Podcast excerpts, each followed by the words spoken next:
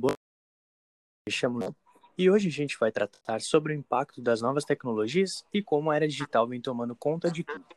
Nessa questão do espaço virtual e cibernético, é muito importante entender o perigo e, e as influências que são causadas, principalmente no âmbito do direito, já que o direito tem o dever de determinar os limites desse desenvolvimento técnico-científico. Em alguns estudos, é possível perceber como essa falta de humanização vem dificultando cada vez mais os processos de socialização a ideia que queremos trazer é realmente que seja realizada uma análise crítica acima dos estudos que já foram realizados deste tema, juntamente aos interesses da teoria do direito. É necessário que seja vista a importância que deixaram os estudos da Escola de Frankfurt sobre a história da modernidade e desse processo de afirmação da razão instrumental. Essa era de revolução digital será interpretada aqui como mais uma fase do mundo moderno e os desafios que surgem como um Estado democrático de direito. Meu nome é Rafael, eu vou falar um pouco sobre o direito, então a ideologia e o cyberculture. É, antes de a gente iniciar mais profundamente, né, é importante verificar que nesse conceito de é, cybercultura possui vários sentidos, mas o principal é entender como uma forma sociocultural que advém de uma relação de trocas entre a cultura, a sociedade e as novas tecnologias de fundamento, né, microeletrônicos que surgem na década de 70 graças à concentração das telecomunicações junto à informática. Cada era tem a sua própria ideologia e na era digital não poderia ser diferente. Né? Afinal, ela traz diversas ideologias junto à cyberculture. Né? Tais, tais ideologias vêm explicando os novos processos sociais e fazem uma ocultação dos novos poderes e formas de dominação.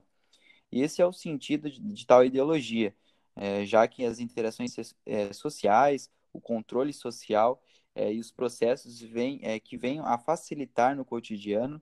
Desse modo, a, o ser humano vem se tornando mais dependente da tecnologia, já que não há nenhuma moderação e restrição para tal uso, né? É, cada vez mais surgem novos avanços técnicos, né? Podemos ver aí alguns exemplos, né?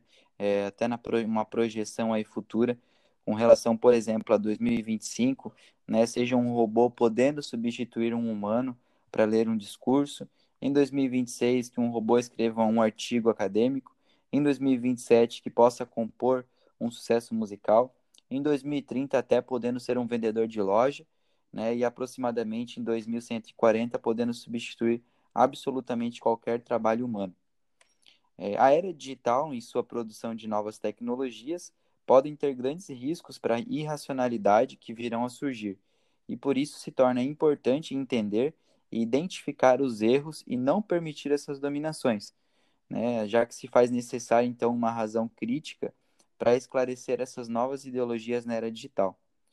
É, na visão de Christ Theory, é possível que sejam apontados alguns riscos que, que já existem sobre tais irracionalidades tecnológicas, sendo eles a sobrecarga é, de informações, que acaba se tornando uma desinformação, né, e a falta de orientação, fazendo com que possa se perder a autonomia intelectual, o crescimento de métodos de hipercontrole dos indivíduos através de um controle de dados consequentes da vida digital das pessoas, né? E, e o crescimento, então, é, da dominação intelectual e da anulação da liberdade de consciência, sendo vista a forma que são invasivos os aparelhos eletrônicos, né, que são plugados no corpo dos seres humanos, é, também a emergência da, programa, da programação da governança numérica, tomando lugar no, é, do governo a respeito do povo soberano. Isso é apontado pelo Alan Suppet, a forma como o sujeito perde a sua autonomia e também a emergência do pós-consumo. É, no que tange, então, a questão da teoria do direito, ao sujeito de direito e a emergência do pós-humano, é claro que terão é, muitas mudanças no decorrer das próximas décadas, e uma dessas mudanças será que permanecerá com o corpo humano, é, sendo vistos os avanços da tecnologia né, e da tecnociência, então será possível ver as reconfigurações das relações humanas e sociais, e por isso a justificação do direito. É possível ver que surge uma nova fronteira do conceito do sujeito de direito, que é o do sujeito do pós-humano do direito. Para poder tratar um pouco melhor sobre isso, é importante analisar o prejuízo dos avanços tecnológicos no corpo humano já que o corpo se tornará um, um campo de disputas sociais, Então, é um lugar de manifestar os novos avanços da tecnologia e das novas fronteiras do capitalismo. O corpo, dentro né, do que estamos falando, é considerado uma dominação fisiobiológica da humanidade. Na ideia da tecnociência, passará a existir o hipercorpo, aquele que não sofre e nem adoece, e nem pode ser considerado algo como pós-humano, pois, poderão ser é, escolhidas até as características físicas, né? sendo excluídas a feiura, é, velhice, fraqueza, deficiências e diversas limitações. Então, aqui podemos enxergar como há um desprezo das dimensões do humano em razão do pós-humano, considerando esses aportes, né, a, a, tecno, a tecnociência e das modificações do corpo através da mesma. É possível visualizar aqui que a modernidade não tem importância com a natureza e tem um caráter claramente destrutivo, em razão da água, do solo, vida vegetal e animal, consequentemente da vida humana e do planeta. O homem tenta controlar o corpo humano através do laboratório com as suas modificações para tornar o corpo perfeito. Bom, até o momento, a gente visualizou um pouco mais da era digital e dos avanços da tecnologia e os impactos nas novas condições sociais. Agora, vamos ver como o direito terá de lidar com essas atualizações. E o primeiro passo é entender a ideia de sujeito moderno que inventou o parecer de sujeito de direito no direito moderno. E a partir daqui, no direito contemporâneo, que surge esse novo, esse novo estatuto dos sujeitos pós-modernos de direito, já que possuirão um sistema híbrido das tecnologias científicas e muito se preocupa, pois é preciso reconstruir a teoria do direito.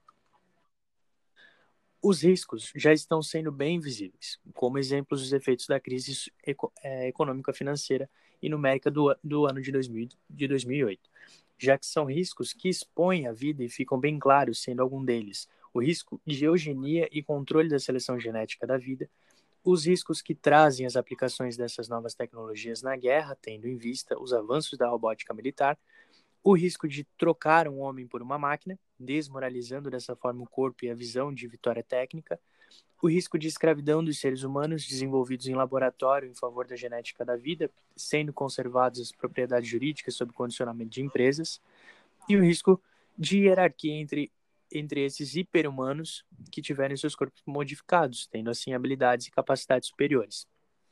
Mediante esses riscos que foram citados, é importante as orientações que terão de seguir a, teoria do direito em novas regulamentações, sendo algumas alguma delas proibição de clonagem do corpo humano, vendo a, a preocupação do homem em, em um sujeito de direito se tornar um objeto, os corpos híbridos, aqueles que são homem e máquina, devem ser objetos de proteção personalíssima no âmbito dos direitos da personalidade, e os robôs e inventos mecânicos que forem criados pela indústria devem ser tratados como objetos de direito, visto a repetitividade e objetividade que representam.